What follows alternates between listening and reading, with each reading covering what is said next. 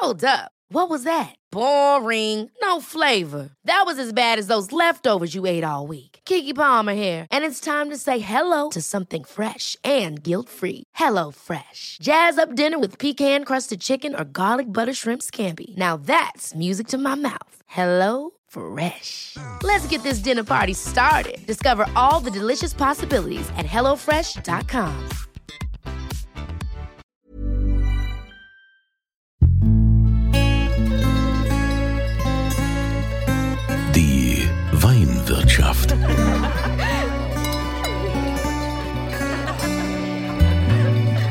Das schöne Leben mit Andreas Kunze.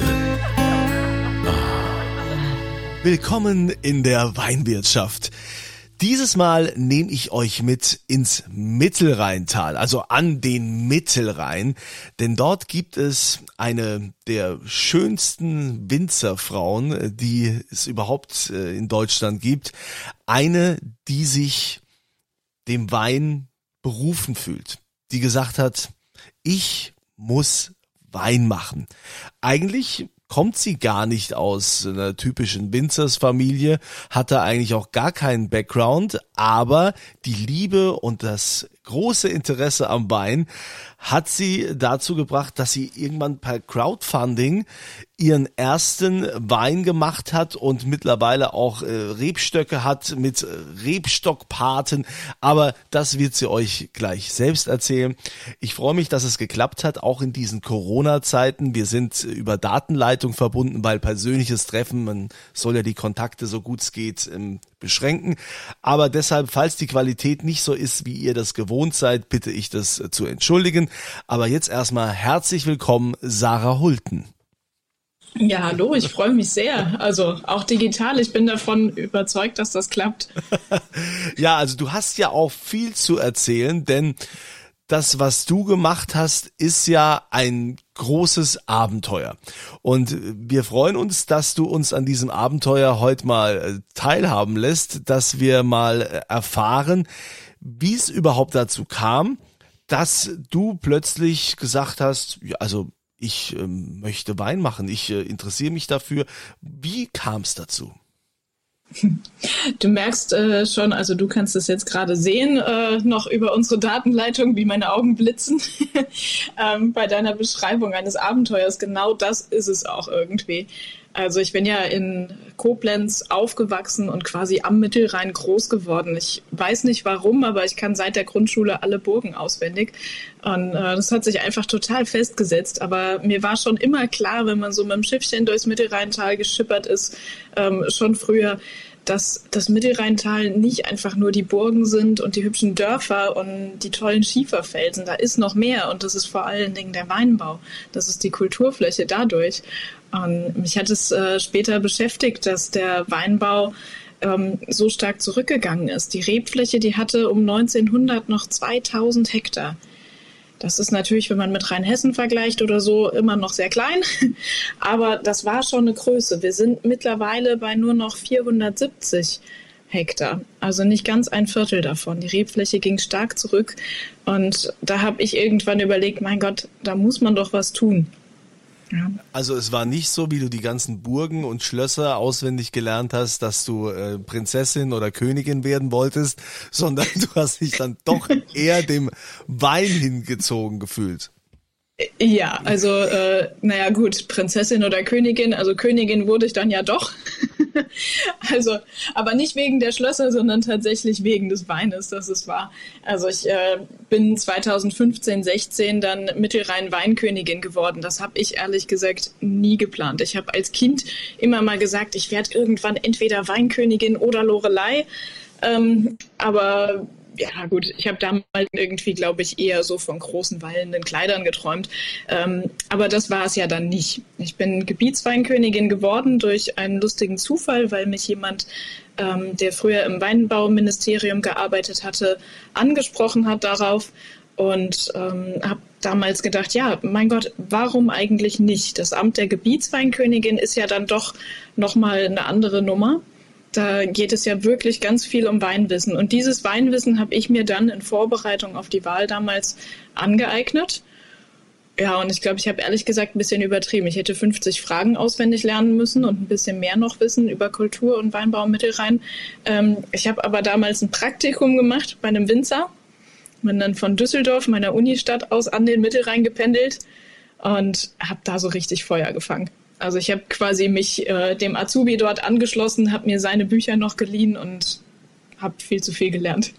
Ja, und was, was war letztendlich das, was dich am äh, Weinmachen und Weinbau dann äh, so, ja, so da on fire gebracht hat?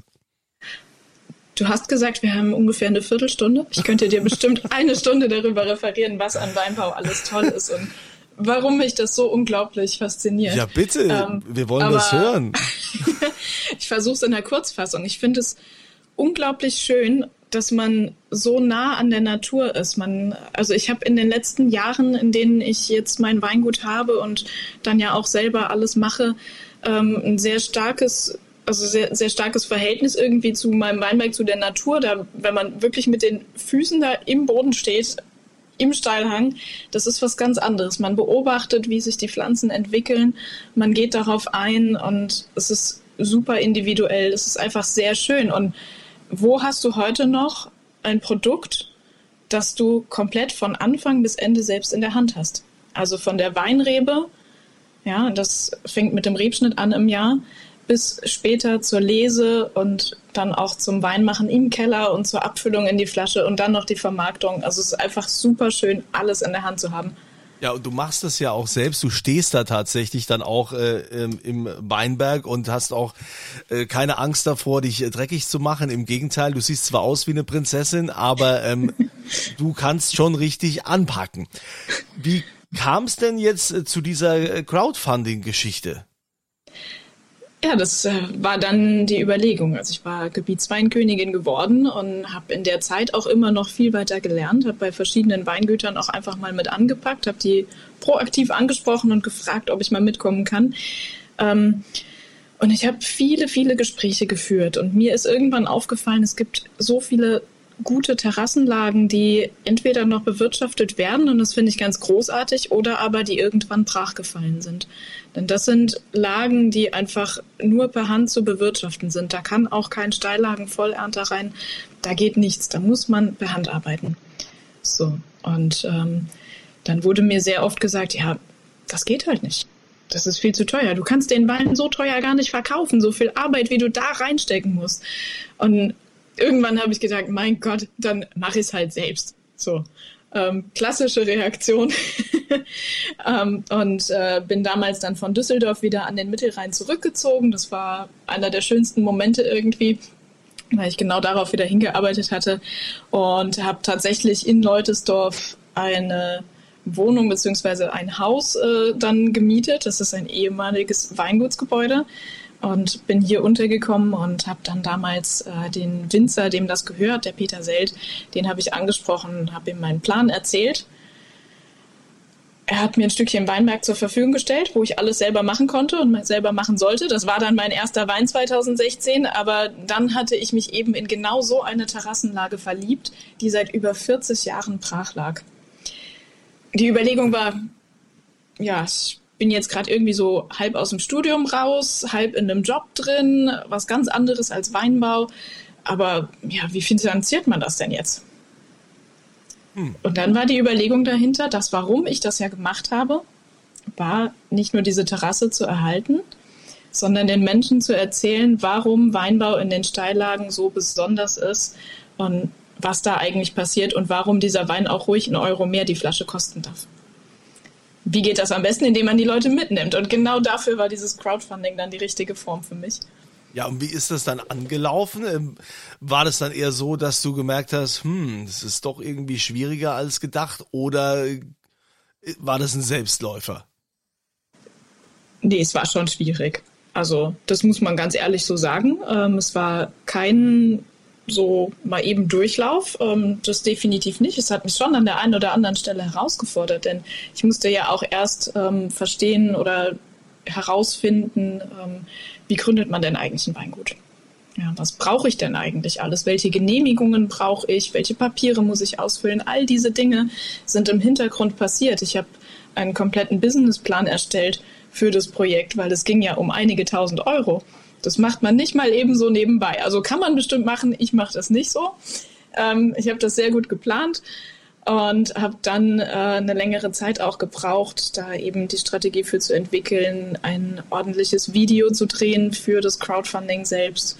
Und dann wollte ich eigentlich an den Start gehen. Wir schrieben November 2017. Ich wollte es unbedingt vor Weihnachten durchhaben. Und dann rief mich der Carsten Henn an. Carsten Henn? Chefredakteur Vinum, und fragte mich, äh, er hatte mir erzählt, dass er selber gerne eine Crowdfunding-Plattform aufbauen würde im Bereich Wein.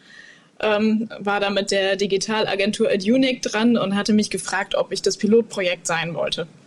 Ich war eigentlich schon fertig für den Start, aber dann habe ich alles nochmal über den Haufen geworfen, weil ich das Projekt cool fand. Und ähm, da das Ganze schneller gehen musste, habe ich dann noch bei der Crowdfunding-Plattform quasi mit angepackt und habe da noch so ein bisschen immer mit dran rum entwickelt. Das war eine sehr schöne Sache. Aber definitiv viel Arbeit. Du hast gerade die Rebstockpaten erwähnt. Für diejenigen, die sich jetzt da nichts drunter vorstellen können, was bedeutet das, ein Rebstockpate bei Sarah Hultenbein zu sein? Ein Rebstockpate. Das hat ursprünglich, ähm, war das nur über das Crowdfunding damals buchbar. Ähm, mittlerweile ist die Nachfrage aber so riesig, dass ich gesagt habe, nee, komm, das ist so eine schöne Community, wir lassen die immer weiter wachsen. Ähm, es kommen täglich gefühlt äh, neue, äh, neue Rebstockpaten dazu. Vielleicht nicht ganz täglich, aber doch sehr regelmäßig.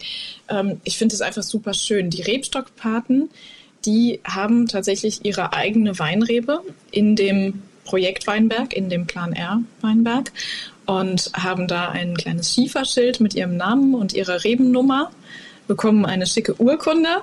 Und was besonders ist, die Rebstockpaten, die sind die ersten, die immer den neuen Jahrgang von mir bekommen. Also das heißt, kurz bevor der eigentliche Release ist, kriegen die Rebstockpaten automatisch ihre Flaschen zugeschickt und sie kriegen mehrmals im Jahr eine Information darüber und auch tatsächlich ganz persönlich geschrieben von mir, was da so im Weinberg passiert und wie sich das Weingut entwickelt. Sie haben einfach komplett Teil an dieser Geschichte. War ich nicht letztes Jahr auch schon Rebstockpate? Habe ich eigentlich jemals äh, ein Wein bekommen? Nee, du solltest dir deinen Wein abholen kommen. Ach, ach so Aber das geht ja das. mit Corona nicht. Ach so war das. Ja, dann, äh, dann, Aber ich werde dir, also die, äh, die neuen Rebstockpaten äh, Flaschen und Briefe, die gehen jetzt gerade raus. Denn wir haben jetzt nicht wie normalerweise üblich den Release des Weines im Frühjahr gehabt oder im Mai so rum, sondern dieses Jahr ist es deutlich später. Der Wein geht gerade an den Start. Und dann schicke ich es dir diesmal wohl doch per Post leider, ne? Ja, das ist ja Schade. mittlerweile aber auch ganz angenehm mit der Post so, dass man ja alles ins Haus gebracht bekommt. Ja, ich, Ja. da hätte ich das auch gerne mal gesehen und wäre auch mal gerne vor Ort gewesen. Aber das können wir ja immer noch tun. Jetzt im Moment, in Zeiten von Corona, brauchen wir zu Hause ganz viel zu trinken. Das ist das Wesentliche, was wir brauchen. Jetzt äh, muss ich nochmal fragen, mit den Weinen, das heißt, du hast auch nur einen Wein oder hast du mehrere? Wie viele Weine machst du denn jetzt mittlerweile? Ach, das ist immer so ein bisschen verwirrend oder auch kompliziert. Also ich habe 2016 damals von diesem zur Verfügung gestellten Weinberg meinen ersten Wein gemacht. Das war auch nur der eine. Das waren auch nur 320 Liter, eine ganz kleine Menge. Dann habe ich den Plan R Weinberg gekauft. Das war der brachliegende. Habe den gepflanzt. Der braucht aber ja drei Jahre, bis der erste Wein rauskommt. Das ist dieses Jahr das erste Mal der Fall. Weil das aber so gut lief, habe ich in der Zwischenzeit noch einen weiteren Weinberg gekauft. Von dem gab es letztes Jahr zwei Weine. Dieses Jahr wird es von dem einen Wein geben. Also immer so, wie es sich gerade entwickelt. Ich gehe da ganz danach, was der Wein, äh, also wie der Wein sich im Keller entwickelt. Ob es ein oder zwei Weine werden in den zwei Fässern. Ähm, ja, und äh, dann habe ich dieses Jahr noch alte Reben gekauft. Das heißt, wir haben vom 2018er damals zwei Weine gehabt aus einem Weinberg. Dann haben wir vom 2019er aufgrund einer starken Selektion und einer geringeren Erntemenge einen Wein wieder. Das ist der, der gerade an den Start geht. Und vom 2020er, da freue ich mich gerade richtig drüber, werden wir zum ersten Mal drei Weine haben. Einmal aus dem Rosenberg, den es bisher immer gab. Dann der Plan R, der jetzt zum allerersten Mal in den Ertrag kam. Eine ganz kleine, niedliche Menge. Und die alten Reben. wenn du dich jetzt auf diese brachliegenden Weinberge spezialisiert hast, dann denke ich mal, ich meine, ich habe keine Ahnung, da, ob man darüber überhaupt offen spricht, was so ein Weinberg kostet. Aber ich denke, ähm, wenn der eh brach liegt und den auch keiner mehr wollte, dann wird man den wahrscheinlich auch relativ günstig bekommen haben, oder? Ja, also ich habe den Weinberg günstig bekommen, aber es war schwierig, ihn überhaupt zu bekommen. Denn daran äh, war, also es ist so ein klassisches Ding, da hing eine Erbengemeinschaft dahinter. Oh. Das ist so ein typischer Fall, wenn man hier solche alten, verbrachten, verwilderten Terrassengrundstücke übernehmen möchte. Das war ein bisschen komplizierter, die Kontakte zu kriegen und ähm, das auch zu vermitteln, warum dieses Land auch eigentlich jetzt gerade gar nicht mehr so viel wert ist.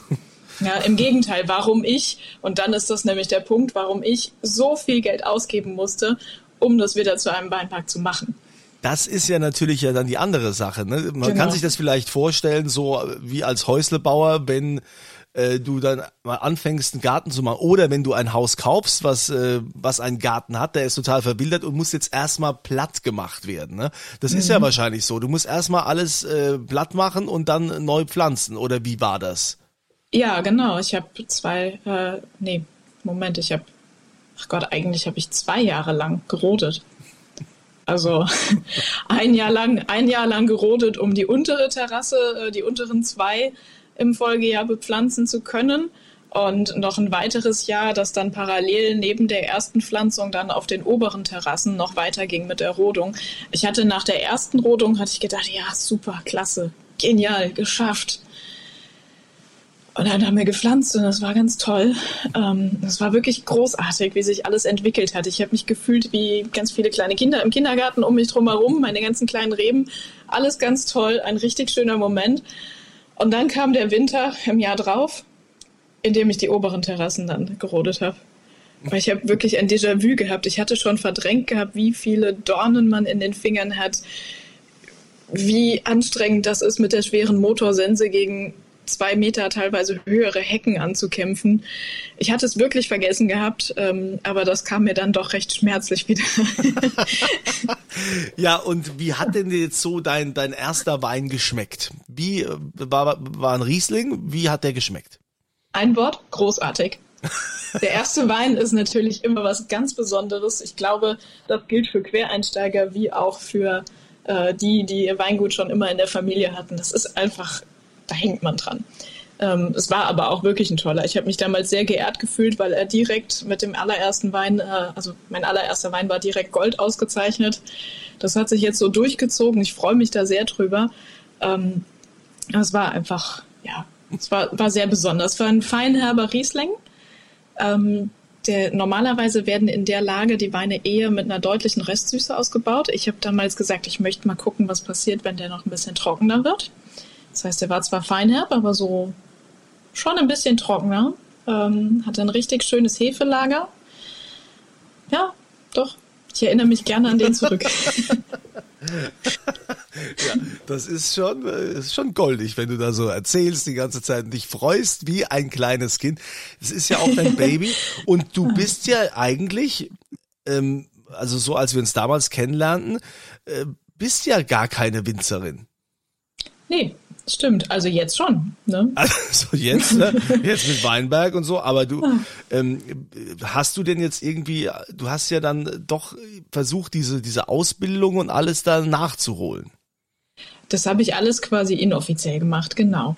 Ich habe ähm, weder Weinbau studiert noch äh, das in einer Ausbildung gelernt oder so. Ich habe hier auf dem Weingut Selt ähm, viel auch in dem Weinkeller vom Weingut Selt miterlebt und immer mitprobiert und Cuvées kreiert. Äh, war immer so mit dabei, ähm, war auch bei anderen Weingütern immer viel dabei und ähm, bin sehr stolz drauf, das jetzt einfach alles komplett selbstständig zu machen. Ich habe mir von Freunden, die in Geisenheim studieren, auch mal Unterlagen geben lassen. Ich habe mir die passende Lektüre gekauft und habe mich da reingefuchst. Ich lese Weinmagazine, ähm, also die, die Fachmagazine für die Winzer und verfolge Diskussionen in Winzergruppen und mache mir so mein ganz eigenes Bild und bin stolz drauf, da jetzt auch meine ganz eigene Linie schon gefunden zu haben und meine ganz eigene Philosophie zu haben.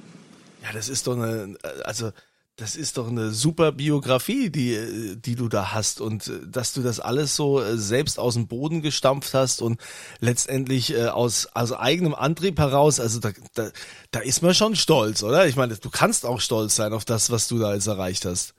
Ich würde lügen, wenn ich Nein sage. ja. ja, aber ich finde es toll, also mit, mit Herz äh, so bei der Sache dabei zu sein und deine, deine Leidenschaft, äh, wie du für diesen Wein kämpfst, wie du für das, für das Mittelrhein, äh, für die, für die Region kämpfst und das ist schon, finde ich schon bewundernswert. Und ich glaube, man kann auch nur was richtig im Leben machen und äh, nachhaltig, wenn man auch die entsprechende Leidenschaft dabei hat. Und die hast du ja Gott sei Dank. Und ähm, wir wollen ja auch gerne mal deinen Wein probieren. Also alle, die jetzt hier in der Weinwirtschaft wieder äh, mit dabei sind, ich äh, verlose natürlich äh, gerne einen Wein. Welchen nehmen wir, Sarah? Dann nehmen wir doch den gerade frisch veröffentlichten 2019er Leutesdorfer Riesling Trocken aus dem Rosenberg. Den nehmen wir und den bekommt ihr, wenn ihr, ihr also ich sag mal, die meisten von euch sind das ja schon gewohnt. Ihr geht auf podcast.kunze.tv, da gibt es dieses Formular. Bitte die Antwort da eintragen. Da steht dann immer Antwort zur aktuellen Frage. Die aktuelle Frage wäre, in welcher Weinregion ist denn die Sarah Hulten zu Hause? In welcher Weinregion? Wie heißt die? Es ist nicht die Pfalz, es ist nicht Rheinhessen, es ist auch nicht die Mosel, ja? Also von daher das bitte äh, da einsetzen und dann äh, habt ihr die Chance auf den Wein von der Sarah Hulten. Liebe Sarah, wir haben jetzt schon wieder über 20 Minuten gesprochen, tatsächlich. Tatsache. tatsächlich, ja. Und, wir könnten noch so viel quatschen. Also ich empfand es als sehr kurzweilig. Ich hoffe, diejenigen von euch, die diesen Podcast äh, abonniert haben, die zuhören, dass es euch auch so ging, dass wir euch ein bisschen äh, Lust drauf gemacht haben. Den äh, Link zu Sarah findet ihr übrigens auch hier unten unter dem Podcast. Da habe ich also nochmal den Link zur Homepage für alle, die sich äh, da interessieren und nochmal nachlesen wollen wollen und vielleicht auch Kontakt aufnehmen wollen für eine Rebstock-Patenschaft. Ähm, gibt es noch etwas, äh, was jetzt so in naher Zukunft geplant ist? Ja, es gibt immer ganz viel. Aber Klar. Man, kann doch nicht darüber sprechen. Ja, du, du, du kennst mich, du kennst mich. Du fragst es mich immer und ich verrate es dir immer nicht so richtig. ähm, es gibt Ideen, es gibt ganz viele tolle Sachen, ähm, aber das wird man dann zu gegebener Zeit einfach auch erfahren. Ja. Ich bin ja auf Instagram da sehr aktiv und nehme immer mit in meinen Stories und verrate dann auch mal das ein oder andere da bleiben wir so doch bei. Ich finde es auch super, dass wir also dann auf jeden Fall einen Grund haben, dass wir uns wieder hier an dieser Stelle auch hören werden und miteinander sprechen. Liebe Sarah, weiterhin viel Erfolg, vor allen Dingen bleib gesund und äh, komm gut durch diese verrückte Zeit und verlier nicht den Spaß, die Freude und deine große Leidenschaft mit dem Wein. Dankeschön. ja, und ihr wisst Bescheid, ihr geht auf podcast.kunze.tv für die, für die Verlosung. Und ansonsten auch euch alles Gute, eine schöne Zeit und immer volle Gläser. Die Weinwirtschaft.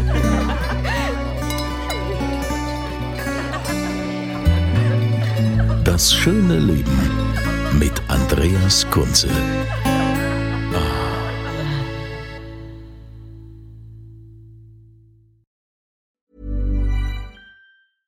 Hey, it's Paige DeSorbo from Giggly Squad. High quality fashion without the price tag. Say hello to Quince.